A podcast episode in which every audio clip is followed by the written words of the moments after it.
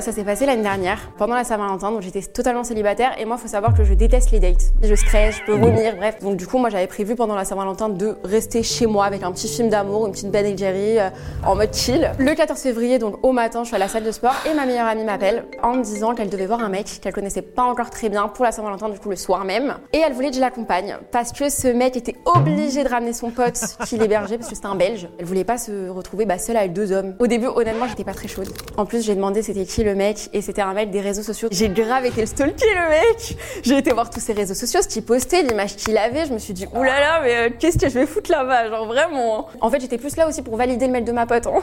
Arrive le soir de la fameuse sortie de groupe. Ma pote vient chez moi, ils viennent nous chercher, etc. Donc euh, moment un petit peu gênant vu que personne se connaît dans la voiture. Donc je suis là en mode bon, ça risque d'être long. Et on décide d'aller dans un restaurant chinois euh, à volonté. Donc on est à table, etc. Et ma pote décide de s'éclipser, donc euh, bah, prendre de la nourriture avec son mec. Donc moi je suis bah, en face à face avec euh, le mec que je ne connais pas du coup. Il décide de me taper la dispute. Il se décoince un peu, on commence à parler, à être plus à l'aise, etc. Il me dit mais t'es célibataire, amuse-toi.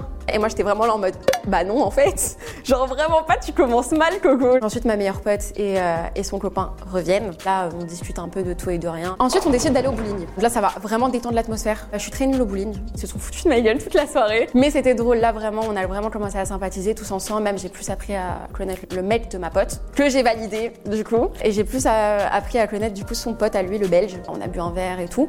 Donc très sympa. Il en a aussi profité pendant ce moment-là pour me demander mes réseaux sociaux. Ah bah tiens monte ton Insta, euh, je vais suivre ta petite fille. Euh, nan nan nan nan nan. Oui monsieur. Bien sûr c'est pour ça. Je ai quand même donné mes réseaux sociaux parce qu'on s'est très bien entendu. Fin de soirée, on rentre chez moi. Il me dépose chez moi etc.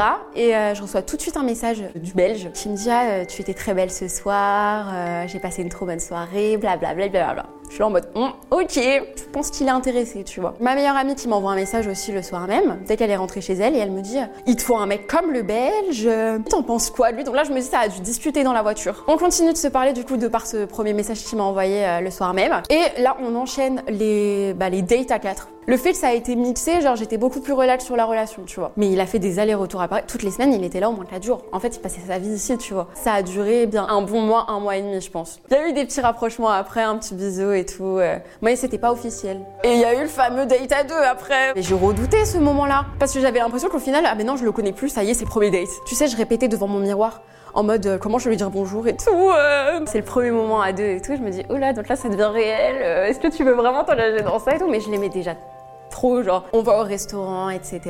Donc très sympa. Après le restaurant, on décide de se balader sur Paris. C'était un dimanche soir et on a vu Stéphane Plaza en trottinette. Il a failli tomber. Le date au final était genre une réussite. Du coup après bah on s'est mis en couple et maintenant cette année on va passer notre deuxième Saint-Valentin ensemble. Donc je suis moins stressée quand même vu que ça fait un an qu'on est ensemble. Donc accepter les dates de Saint-Valentin.